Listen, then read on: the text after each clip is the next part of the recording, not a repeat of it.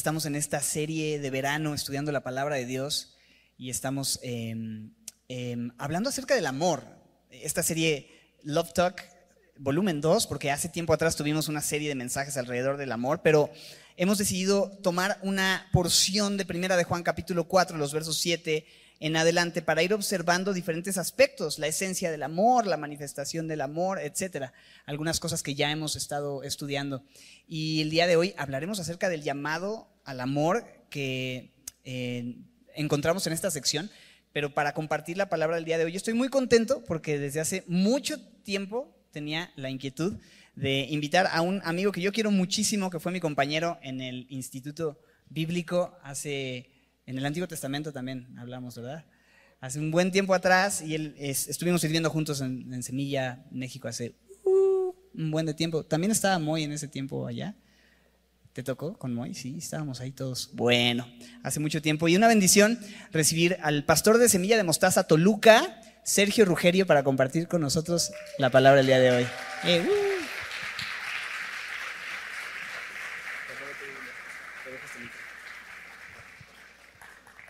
Gracias, gracias. Es un gusto y, un privilegio poder estar aquí, en verdad, con ustedes.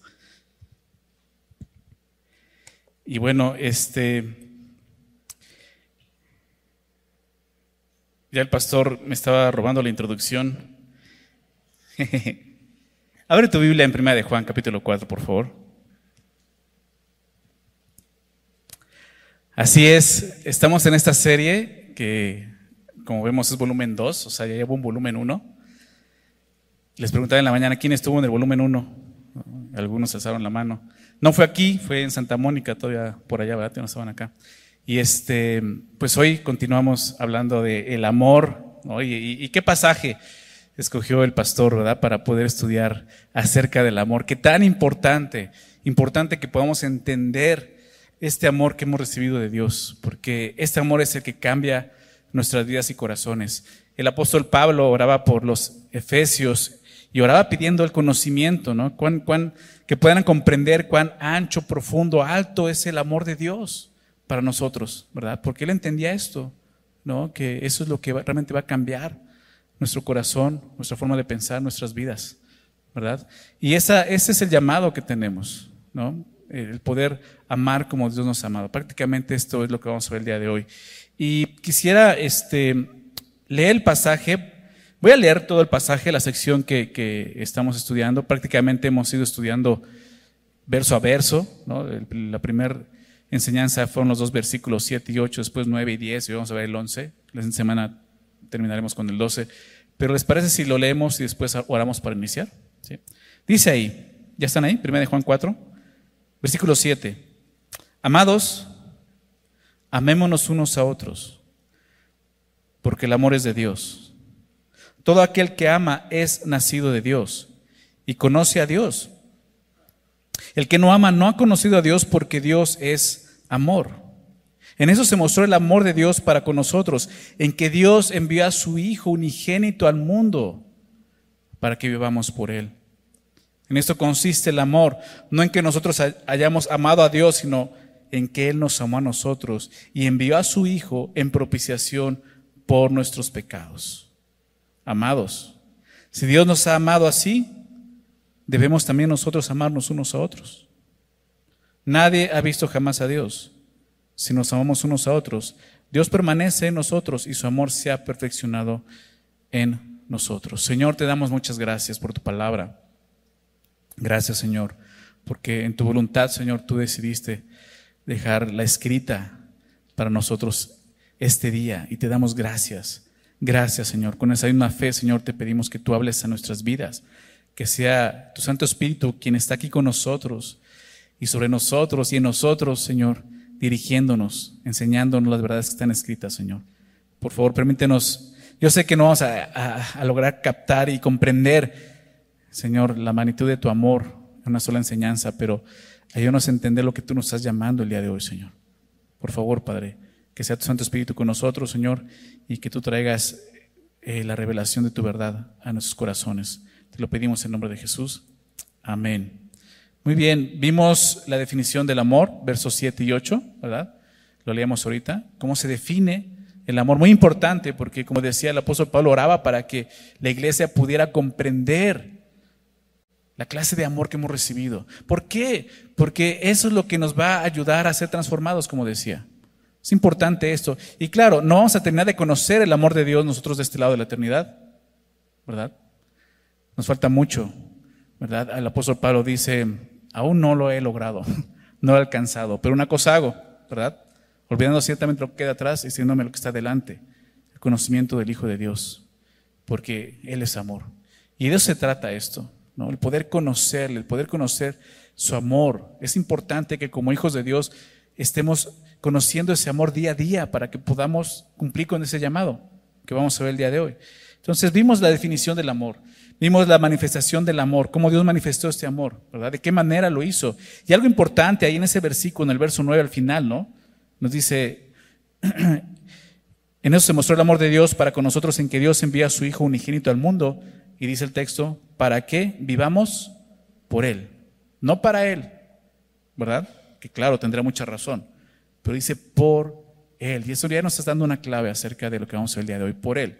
Después vimos la esencia del amor, verso 10 la semana pasada. En esto consiste el amor, no en que nosotros hayamos amado a Dios, porque no había en nosotros ni siquiera vida para hacerlo. Estamos muertos de delitos y pecados, ¿verdad? Éramos, dice la palabra, inútiles, ¿verdad? Así, Romanos 3 dice, inútiles en cuanto a qué? En cuanto a responder a Dios. No podíamos. Fue Dios quien hizo esto primero, por eso dice, sino que Él nos amó a nosotros. ¿De qué forma?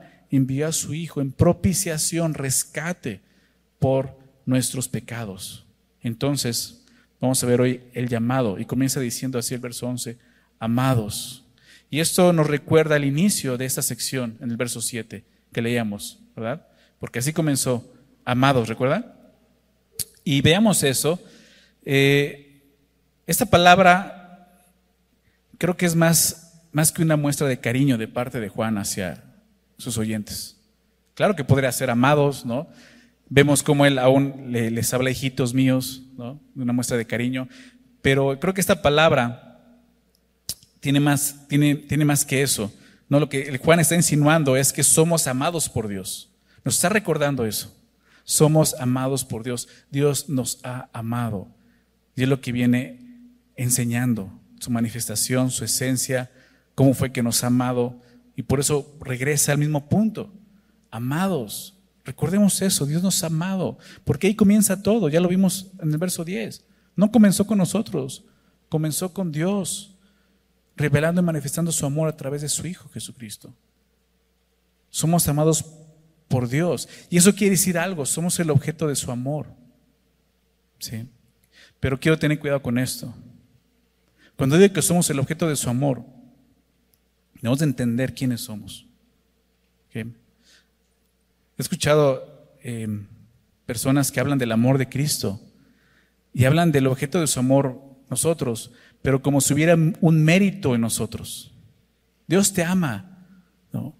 Dios, dio a su Hijo por ti, tú vales para Dios. ¿Has escuchado este tipo de mensajes? Cuidado con eso, porque realmente no hay ningún valor en nosotros. El único valor que hay en nosotros es que Dios nos rescató y nos salvó. Es lo único que vale en nosotros. No valemos la pena para Dios. Pero Él tenía un propósito, manifestar su amor. ¿Por qué el objeto de su amor? Romanos 5.8 dice, mas Dios muestra su amor para con nosotros en que siendo, ¿qué dice? Aún pecadores, lo sabemos. No dicen que siendo buenos, porque nosotros no lo buscamos a Él. Él nos buscó a nosotros. ¿Qué quiere decir eso? Tú y yo no éramos buenos, no había un mérito, éramos pecadores. Todo lo contrario, nosotros ofendíamos a Dios con nuestro pecado.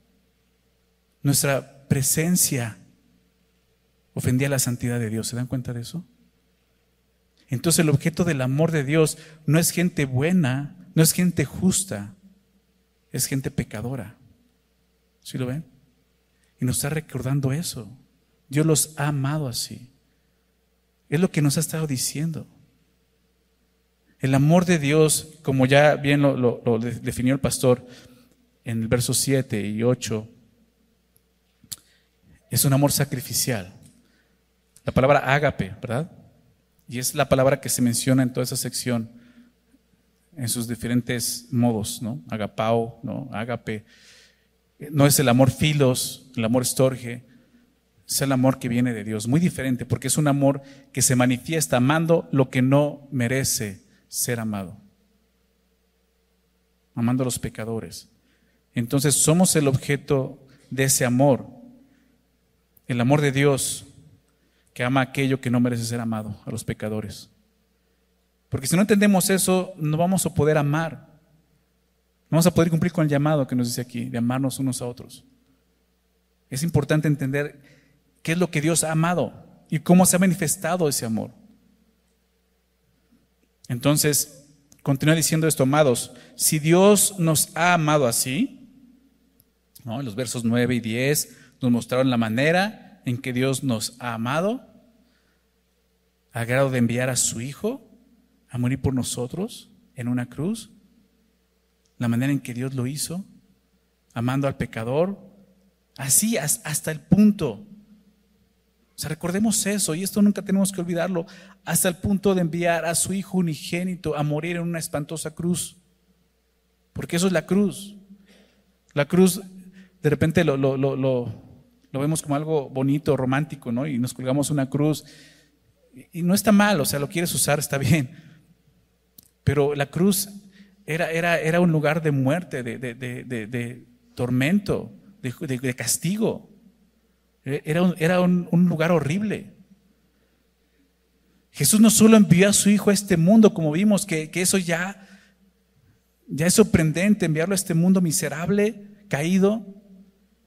Jesús vino a este mundo y Dios el Padre lo envió no solo a este mundo, sino lo envió a una cruz.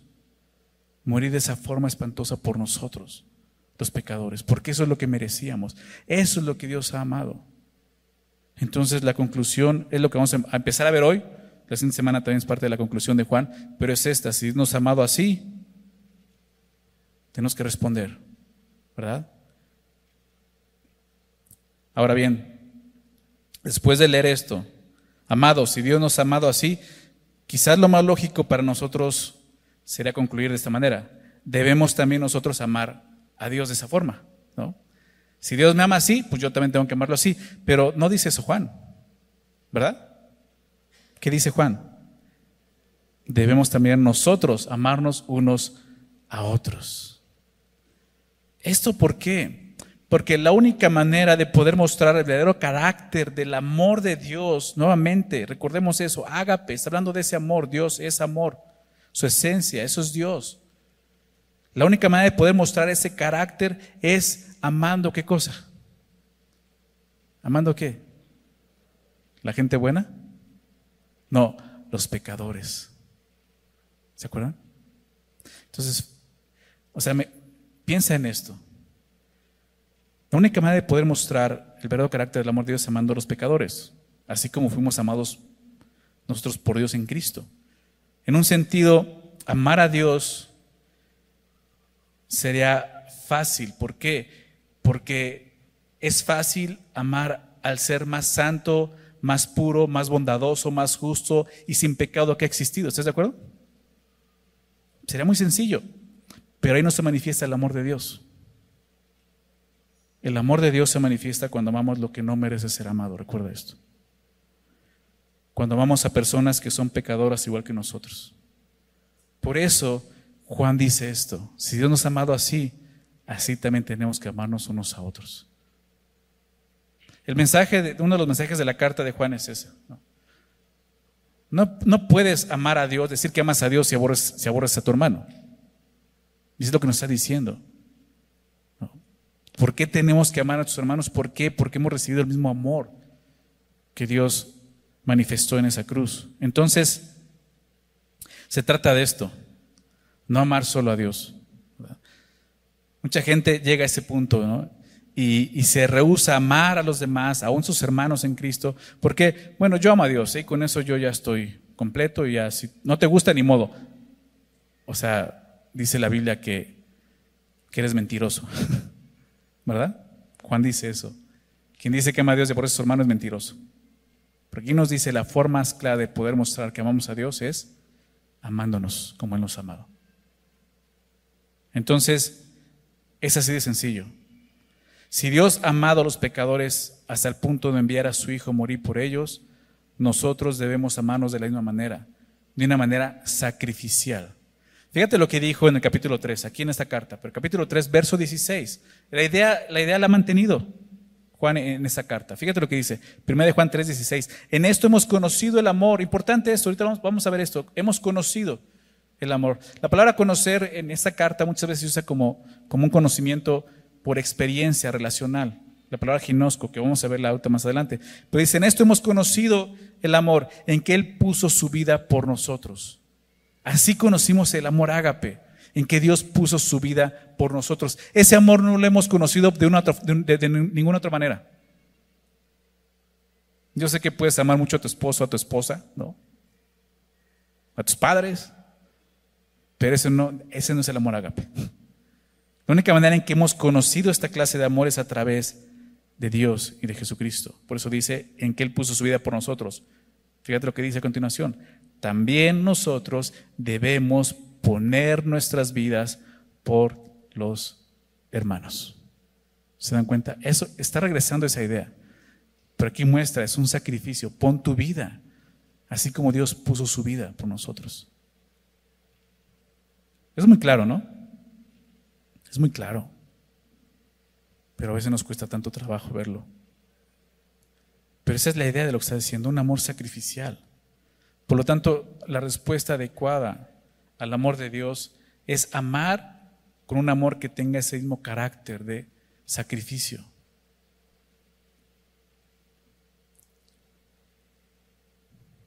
Dice entonces, si Dios nos ha amado de esta manera, debemos, debemos, y déjame tenerme ahí, debemos.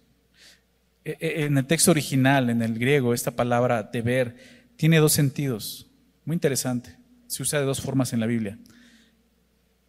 La primera forma en la que se usa es, habla de, estar atado u obligado a hacer algo, estar bajo obligación. Y sí, tiene que ver, estamos obligados de alguna manera, lo que está haciendo debemos, porque Dios nos ha amado, tenemos la obligación de corresponder a ese amor amándonos unos a otros. Pero la, otra, la otra forma, el otro sentido en que se usa esta palabra es muy interesante. Jesús la usó en una historia en Mateo si ustedes recuerdan, quiere comparar el reino de Dios y dice, el reino de Dios es como, como un rey que quiso hacer cuenta con sus súbditos, ¿recuerdas? Y llamó a uno que le debía muchísimo dinero. ¿Recuerdas la historia? No vamos a verla, pero solamente recordarla. Y este hombre le debía tanto, dice, te ruego que tengas compasión, te ruego que... Y este hombre, el rey, decide perdonar la deuda. ¿Se acuerdan de esa historia? Bueno, la palabra deuda que aparece ahí es la misma palabra que aparece aquí como debemos. Se ve como una deuda. Este hombre sale con su deuda este, perdonada, se encuentra un consiervo que le debía, no tanto, muy poco, pero le, le exige que le pague. O sea, no aplica lo que él recibió, ¿verdad? Y es juzgado de acuerdo a eso. Es lo mismo que nos está diciendo aquí. Si Dios te ha perdonado tanto, si Dios te ha amado tanto, ¿qué es lo que tú tienes que hacer? Sal y muestra ese amor, porque es algo que debes. ¿Quién más lo ve de esta manera? el apóstol Pablo. Te voy a pedir que aquí si me acompañes, Romanos capítulo 13, por favor. Romanos 13. Él, él, se veía así, como un hombre que tenía una deuda. Fíjate lo que dice. Este, este capítulo de Romanos 13 es muy, muy, interesante. Tú recuerdas, comienza hablando de nuestra, nuestra sujeción a las autoridades, la importancia que es eso. No a toda persona a las autoridades superiores, porque no hay autoridad sino de parte de Dios y las que hay por Dios han sido establecidas. Pero empieza a hablar de eso y fíjate cómo, cómo lo lleva y continúa hablando de una deuda. En el versículo 6, Romanos 13, 6, dice esto, pues por esto pagáis también los tributos, porque son servidores de Dios que atienden continuamente a esto mismo. Pagad a todos los que debéis, al que tributo, tributo, al que impuesto, impuesto. Y está hablando de algo monetario, ¿verdad? O sea, paga tus impuestos, no debas nada, pero ver a dónde lo lleva. Al que tributo, tributo, al que impuesto, impuesto, al que respeto, respeto, al que honra, honra. O sea, no solamente algo económico. Tenemos deudas, no solo económicas. Fíjate lo que dice el verso 8. No debas a nadie nada, sino el amarnos unos a otros. Porque el que ama al prójimo ha cumplido la ley. porque no adulterarás, no matarás, no hurtarás, no dirás falso testimonio, no codiciarás y cualquier otro mandamiento en esta sentencia se resume, amarás a tu prójimo como a ti mismo. El amor no hace mal al prójimo, así que cumplimiento de la ley es el amor. Qué increíble lo que está diciendo aquí. Viene diciendo, no debas a nadie nada, paga tus deudas. Pero dice algo,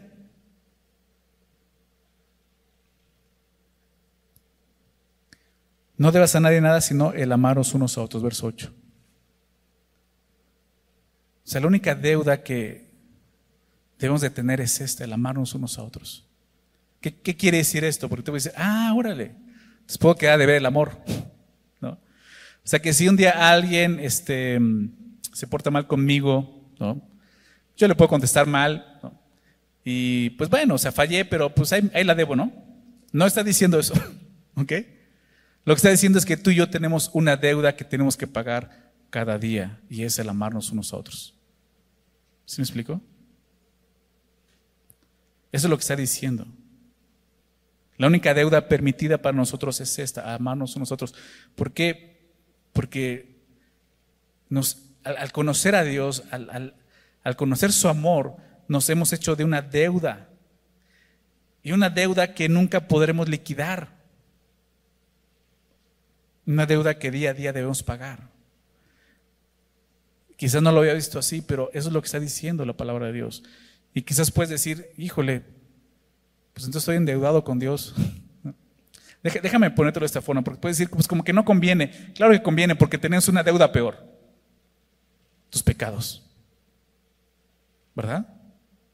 Algo que no podías pagar y nunca ibas a pagar, ni siquiera con toda tu vida, eternamente en el infierno ibas a poder pagar pero Jesús vino a pagarlo por ti. Lo que queda es pagar esta deuda de amor. ¿Se dan cuenta? Y debemos eso, amarnos unos a otros.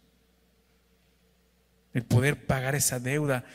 Yo, si tú has nacido de nuevo, si tú realmente has conocido este amor, yo sé que algo ha pasado en tu corazón y, hay un sentimiento y una necesidad de agradecimiento hacia Dios, ¿verdad? ¿Cuántas veces no has dicho, Señor, híjole, veo, veo, tu amor, veo tu gracia, veo todo lo que haces por mí. Señor, yo quisiera pagar todo lo que tú has hecho por mí. ¿Has dicho eso alguna vez? ¿Te has sentido así? Es esa deuda. A veces decimos, nunca podré pagarte. No, pero empieza a pagarlo. empieza a abonar. ¿Cómo? No es por obras, no se hablando de obras. Es algo que produce la salvación, amarnos unos a otros. Así como Él nos ha amado, ¿se dan cuenta? Porque Pablo lo describe así. Porque el que ama al prójimo ha cumplido la ley. Ese es el propósito de la ley. Que Dios mostrara su amor. El amor no hace mal al prójimo. Así que el cumplimiento de la ley es el amor, verso 10. Pablo, Pablo vivía de esta manera. Pablo, Juan lo entendía, Pablo lo entendió. Déjame citar esto en, Romanos también, pero eh, capítulo 1, verso 14. Romanos 1, 14. Fíjate lo que él dice.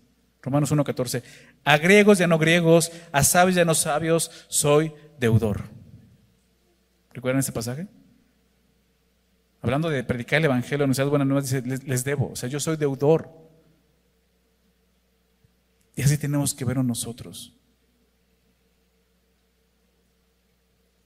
nosotros tenemos de alguna manera corresponder al amor de Dios y ese es el llamado que estamos recibiendo de esta manera. Amando a los demás como Dios nos ha amado. Así como Pablo tenemos que vernos todos los días como personas que tienen una sola deuda, que es amarnos unos a otros. Vemos cómo Pablo se veía así y, él explica que este tipo de amor es esencial en nuestras relaciones interpersonales.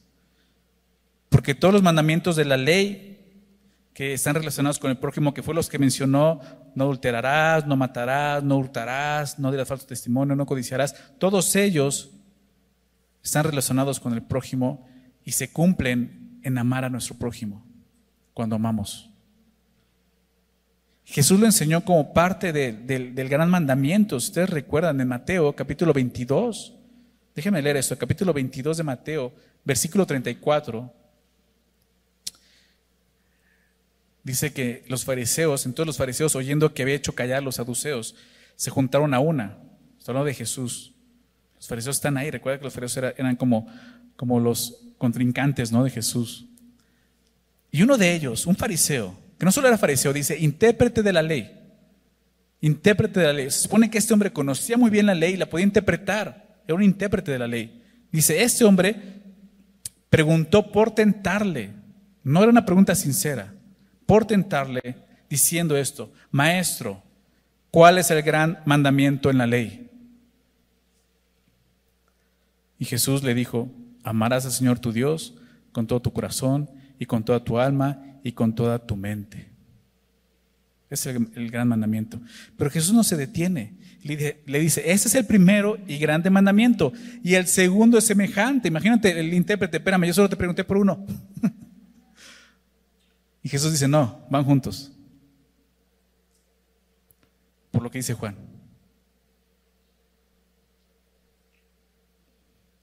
Tú no puedes realmente amar a Dios si no estás amando a tu hermano. El segundo es semejante. Amarás a tu prójimo como a ti mismo. De estos dos mandamientos depende qué cosa. Toda la ley y los profetas. De estos dos mandamientos. Ese era el propósito, lo estamos viendo. El propósito de la ley es que pudimos conocer el amor de Dios. Claro, faltaba algo más. La manifestación de este amor, que, que para nosotros ya ocurrió, ¿verdad? Entonces Jesús enseñó esto. Necesitamos amarnos unos a otros. De esta forma estamos amando a Dios, cumpliendo la ley, lo que no podíamos. Tenemos una deuda. Regresando a, Juan, primera de Juan. Entonces, si Dios nos ha amado así, debemos también nosotros amarnos unos a otros. Es el llamado que hemos recibido como hijos de Dios, amarnos de la misma manera que Él lo ha hecho. Es lo que está diciendo ahí. También, de la misma manera, nosotros amarnos unos a otros. Ahora bien, esto es, no es natural. Esto no es natural en el hombre. Tenemos que recordar esto. No es natural en nosotros. Lo natural en el hombre es lo contrario, aborrecernos. Es la realidad. Y lo puedes ver el día de hoy en nuestra sociedad. ¿Verdad? O sea, en todos lados ves pleitos, discusiones, en la calle, en las redes sociales, increíble, entras y ya ves gente peleándose por una tontería, ¿verdad? Porque somos egoístas, porque queremos tener la razón y no nos importa lo que podamos decir insultar, o sea, nos aborrecemos, es la realidad. Cuando a veces mostramos bondades porque todavía queda parte de la imagen de Dios en nosotros, pero está distorsionada por el pecado. El pecado nos lleva a aborrecernos, esa es la realidad. Eso es lo natural en nosotros. Cuando estamos juzgando a alguien, cuando estamos criticando a alguien, cuando estamos señalando a alguien, cuando estamos hablando a las espaldas de alguien, lo estamos aborreciendo. ¿Estás de acuerdo? Y eso es lo natural. Entonces este llamado no es natural para el hombre, pero sí es natural para los hijos de Dios. ¿Por qué? Porque como hemos aprendido, ¿has escuchado esto? Dios no llama al capaz, sino capacita al que llama. ¿Verdad? Nosotros no éramos capaces de amar como Él nos ha amado pero nos ha llamado para darnos esa capacidad. Por eso te decía en, el verso 9, hacía hincapié en eso al final, para que vivamos por Él, no solo para Él, por Él. No podemos, necesitamos de Él para poder cumplir con este llamado. ¿Cómo Dios nos ha capacitado? Porque vemos eso, Dios no solo nos dio el deber, también nos ha dado el poder para amarnos de esta manera. ¿De qué manera? Las dos maneras ya fueron mencionadas. Verso 7. Fíjate lo que dice ahí. Amados, amémonos unos a otros porque el amor es de Dios. Todo aquel que ama, dos cosas. Número uno, es nacido de Dios. Y número dos, conoce a Dios. Ahí está la capacidad y el poder de Dios para que podamos cumplir con el llamado de poder amarnos como Él nos ha amado. Déjame explicarte estas dos cosas. La primera, hemos nacido de Dios. como lo dijo Juan en su Evangelio. Juan 1, recuerdan verso 11 al 13, porque dice verso 11, a los suyos vino, hablando de Jesús, los suyos no le recibieron, verso 12, más a todos los que le recibieron, ¿recuerdan? ¿A quiénes? A los que creen en su nombre les dio potestad de ser hechos hijos de Dios, una nueva creación, hechos hijos de Dios, los cuales no son engendrados de varón, ni de carne, ni de voluntad humana, sino de Dios, verso 13. Ahí está, somos engendrados de Dios, por eso dice, es nacido de Dios. No es natural en nosotros, pero cuando creemos en Jesús para salvación, nacemos en el Espíritu, nacemos de Dios y ahora se convierte en algo natural porque Dios nos da esa naturaleza. Hemos heredado su naturaleza, que es su esencia, ¿recuerdas? Amor. Parte de esa naturaleza es amar como Él ama. Romanos 5, verso 5, ya fue mencionado aquí. Romanos 5, 5. La esperanza no avergüenza. ¿Por qué no, esperanza no avergüenza? Dice, ¿por qué? Porque el amor de Dios, ágape, ha sido derramado en nuestros corazones por el Espíritu Santo que nos fue dado. ¿Qué verso? ¿Qué verdad nos está dando Dios ahí? Al nacer de nuevo en el Espíritu, nacer de Dios, Dios nos capacita y derrama ese amor en nuestro corazón. Ya está ahí. Si tú has puesto tu fe en Jesús para salvación y lo has creído con todo tu corazón, ¿qué crees? No solo tienes el Espíritu Santo en ti, Dios derrama su amor. Ya lo tienes. Ese amor ya está en ti. Lo que no era natural ya está en ti. ¿Se dan cuenta? El apóstol Pedro lo dijo de esta manera, segunda de Pedro 1, versículos 3 y 4. Déjenme leerlo. Como todas las cosas que pertenecen a la vida y a la piedad nos han sido dadas, ahí lo vemos. Dios nos da todos los recursos que necesitamos en este mundo, de este lado de la eternidad, para poder agradarle, para poder servirle, para poder vivir vidas piadosas que le honren.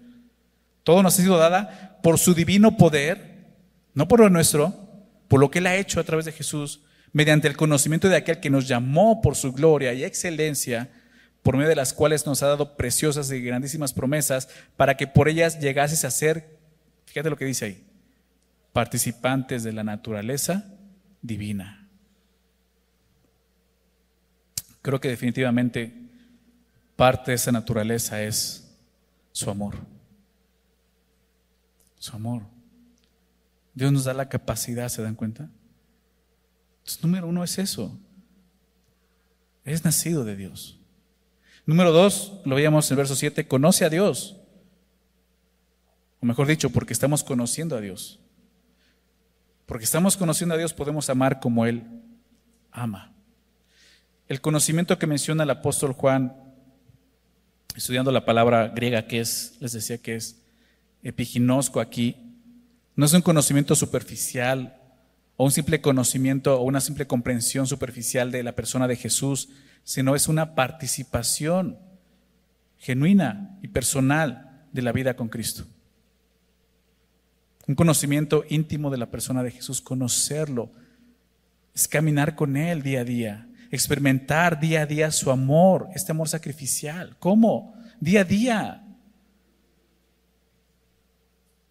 Escuchando su voz, abriendo la palabra, meditando en ella, sobre todo obedeciendo lo que Dios nos dice. Día a día Dios se va a encargar de mostrarte cuánto te ama.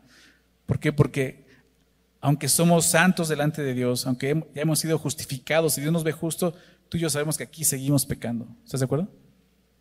Y ese es el problema realmente. Por eso es difícil amarnos unos a otros. Porque somos pecadores. ¿Verdad? Porque puedes decir, híjole, Dios no la puso difícil, ¿no? sí, es difícil pero no para sus hijos. ¿Verdad? Entonces, necesitamos conocer, experimentar ese amor día a día, cuando, cuando tropezamos, cuando fallamos, cuando pecamos, nos arrepentimos, experimentamos su perdón, experimentamos su amor. ¿Estás de acuerdo? Día a día vemos el sustento en nuestras vidas, vemos su provisión, vemos su amor, su cuidado. ¿Estás de acuerdo? Eso es lo que necesitamos, conocerle, conocer a Jesús. Como el apóstol Pablo lo tenía muy claro, Filipenses 3, ¿verdad? Aún no lo he alcanzado, dice, pero una cosa hago, me extiendo adelante, dejando ciertamente lo que queda atrás, me extiendo adelante. Conocimiento de mi Salvador, mi Señor. Es importante que veamos esto. No solamente es un nuevo nacimiento, es conocer al Salvador y conocer ese amor que día a día nos extiende, su gracia, su perdón, su misericordia para nosotros. De esta manera Dios, es así como Dios nos da el poder para lograr la enorme tarea de amar como Él nos ha amado, que es lo que vemos aquí. Este llamado que para, para muchos puede decir, oye, es que esto es imposible. O sea, esto es imposible. Pues no, si Dios te lo está pidiendo es porque ya lo hizo posible. ¿Sí se dan cuenta? Por lo tanto, si tú has ofendido a alguien, ¿qué tienes que hacer? Busca la reconciliación. Muestra amor. Pero yo soy la parte ofendida. También Dios, ¿verdad? ¿Y qué hizo Él? Buscó la reconciliación con los hombres. Mostró su amor. Es ese amor sacrificial. Pero tú no sabes lo que me ha hecho, tú no sabes lo que me hizo esta persona. ¿Cuántas veces he escuchado eso? Pastor, es que tú no sabes. No, yo no sé, pero Dios lo sabe. Y no solo lo sabe, Él ya lo pagó. ¿Te das cuenta hasta dónde? Él lo vivió mucho más de lo que tú lo has experimentado.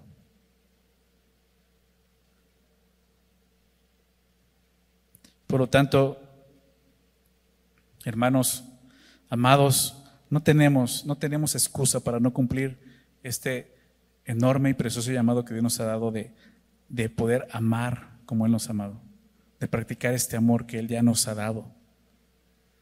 Ese es el llamado que, que Dios pone delante de nosotros el día de hoy. Estamos conociendo su amor, estamos aprendiendo de su amor, pero no es simplemente para llenarnos de un conocimiento bíblico, teórico, es para que respondemos a este amor. ¿Dónde aprendió Juan esto? El discípulo amado, ¿se acuerdan? ¿Dónde lo aprendió? Pues de Jesús, definitivamente. Es un mensaje que, que lo vemos en el Nuevo Testamento claramente. Y Jesús así lo mostró y lo enseñó. Te voy a pedir que me acompañes a Juan, al mejor de Juan. Con esto vamos a terminar. Juan capítulo 13, por favor. Juan 13. Si conoces eh, el Evangelio de Juan, sabes que el capítulo 13 es ese capítulo que habla de, Jesús lavando los pies de los discípulos. ¿Se acuerdan de esa historia? Ya está ahí Jesús. Eh, esa misma noche será entregado. Está solamente con sus discípulos en el aposento alto. Y dice el texto que Jesús se quitó su manto, se una toalla y empezó a lavar los pies de los discípulos. Y conocemos la historia. Pedro dice, no, tú no vas a lavar los pies, ¿no? Pero ve lo que sucede después. Es lo quiero llegar. Verso 12. Juan 13, 12. Así que después que les hubo lavado los pies, eso ocurrió después de esto. Después que les hubo lavado los pies, tomó su manto, volvió a la mesa y les dijo, ¿sabéis lo que os he hecho? Una pregunta. ¿Saben lo que hice? ¿Lo que acabo de hacer? No hay respuesta. No entendían los discípulos. Pero dijo, no, no hagas esto. ¿Cómo tú vas a lavar los pies? ¿Se acuerdan? No entendían. Entonces ahí viene la lección. Ustedes me llaman maestro y señor. Y decís bien porque lo soy. Jesús dice, sí. Ustedes me llaman así, maestro y señor. Recuerden qué significa eso. No estoy corrigiendo eso, lo soy. Soy su maestro y su señor. Pues ahí va la lección como maestro. Pues si yo, el Señor y el Maestro, he lavado vuestros pies, ¿Vosotros también debéis lavar los pies de quién? ¿De Jesús? Quizás sería lo más lógico, ¿no? A ver, fórmense aquí, los doce, cada uno me lava un dedo, ¿no?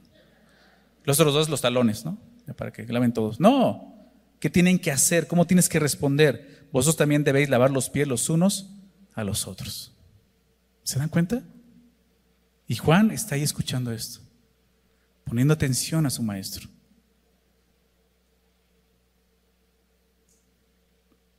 Porque ejemplo, verso 15, ejemplo os he dado. Aquí está, un buen maestro da el ejemplo. Ejemplo les he dado, para que como yo os he hecho, ustedes también, ¿qué cosa? Hagáis. Ese es el mensaje de Juan, el llamado de Juan. Así como Dios te ha amado, así también debes de amar. Verso 16, de cierto, de cierto os digo, el siervo no es mayor que su Señor, ni el enviado es mayor que el que le envió. O sea, si yo siendo el Señor hice esto, ¿ustedes qué creen? Y, ahí es el error que mencionaba eh, al principio, cuando hablaba del, del, objeto del amor de Dios, ¿se acuerdan? Que el día de muchos, el día de hoy muchos se pierden ahí, porque a la gente le gusta escuchar esto. Dios te ama. Es bonito escuchar eso, ¿verdad?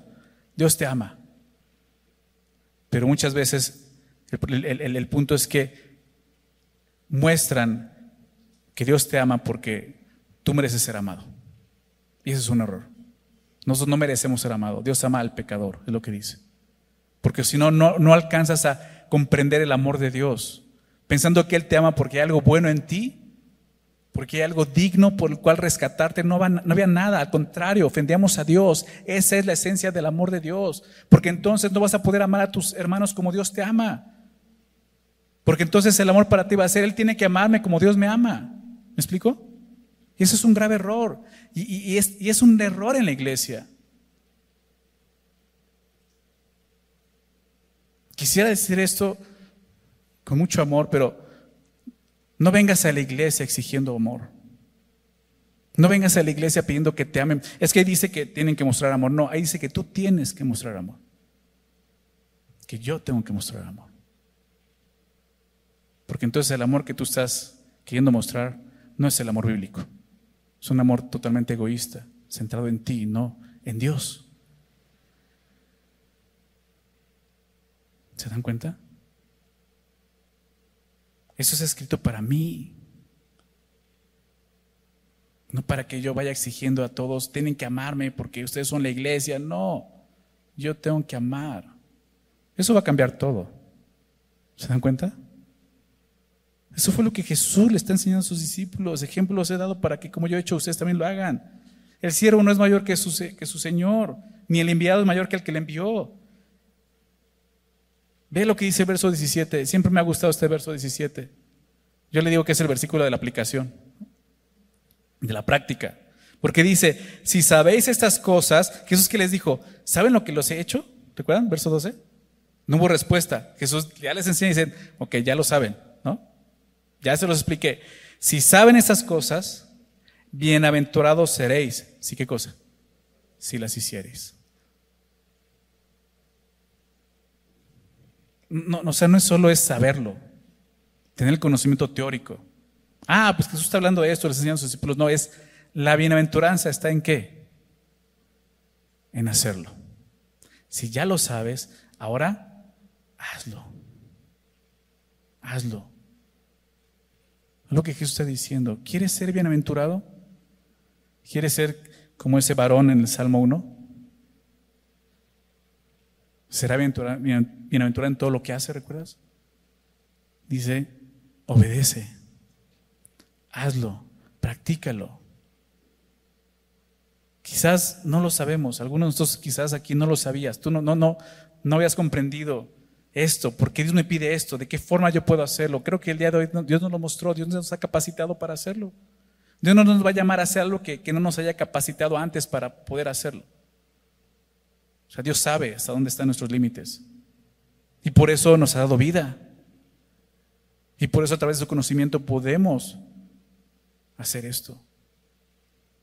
Pero ahí entra nuestra respuesta a este amor. Obedecer. Ser obedientes a lo que Dios nos ha enseñado. Fíjate lo que dice más adelante en este capítulo, pero verso 34. Juan 13, 34.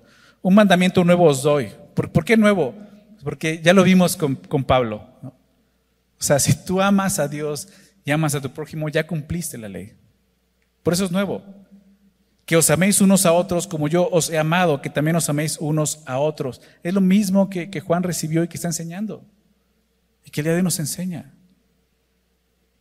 Esto no vino simplemente de, la mente y el corazón de Juan, no vino de la mente y el corazón de Pablo, esto vino de la mente y el corazón de Dios. Es, es Dios quien nos está pidiendo esto el día de hoy, familia.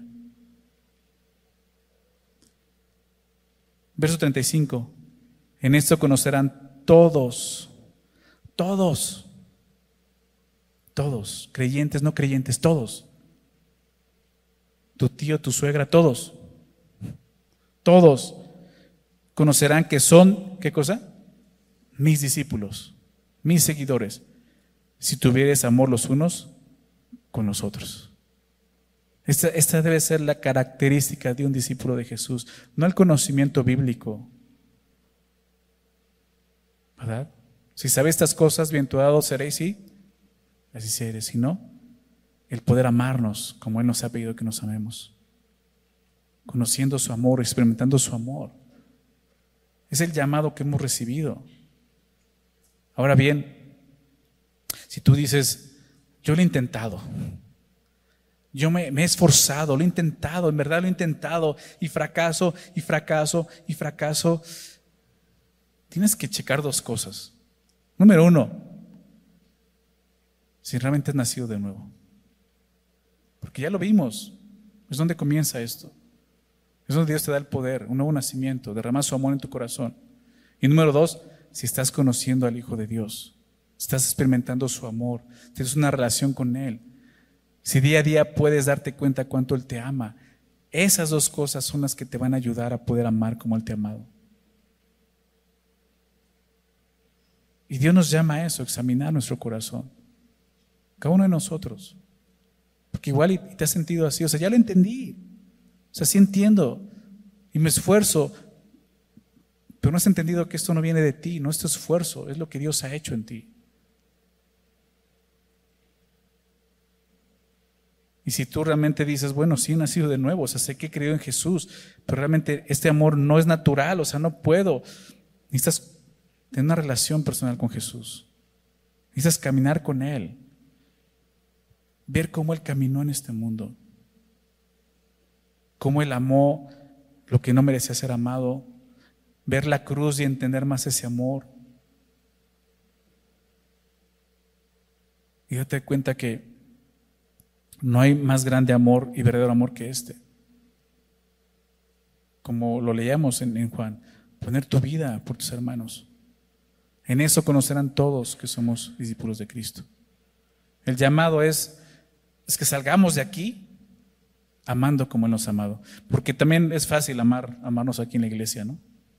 A veces no tanto, pero amar a todos. Claro, el contexto es amarnos como creyentes. Pero ¿qué tal en casa? Amar a tu esposa, amar a tu esposo, amar a tus hijos. Como, como Dios nos ha amado. Sinceramente no sabemos. No sabemos hacerlo. Necesitamos que nos enseñen, necesitamos conocer a Jesús, aprender de Él. Cómo nos ama. Cómo podemos amar a hombres que son como nosotros, pecadores. Porque esa es la realidad. Este amor va a ser más sencillo cuando estemos con Él en su presencia, ¿verdad? No va a haber pecado. Pero el asunto es aquí, poder ser conducto del amor de Cristo y que este mundo pueda ver su amor que es real, que es sincero, sin fingimiento, dice Pablo.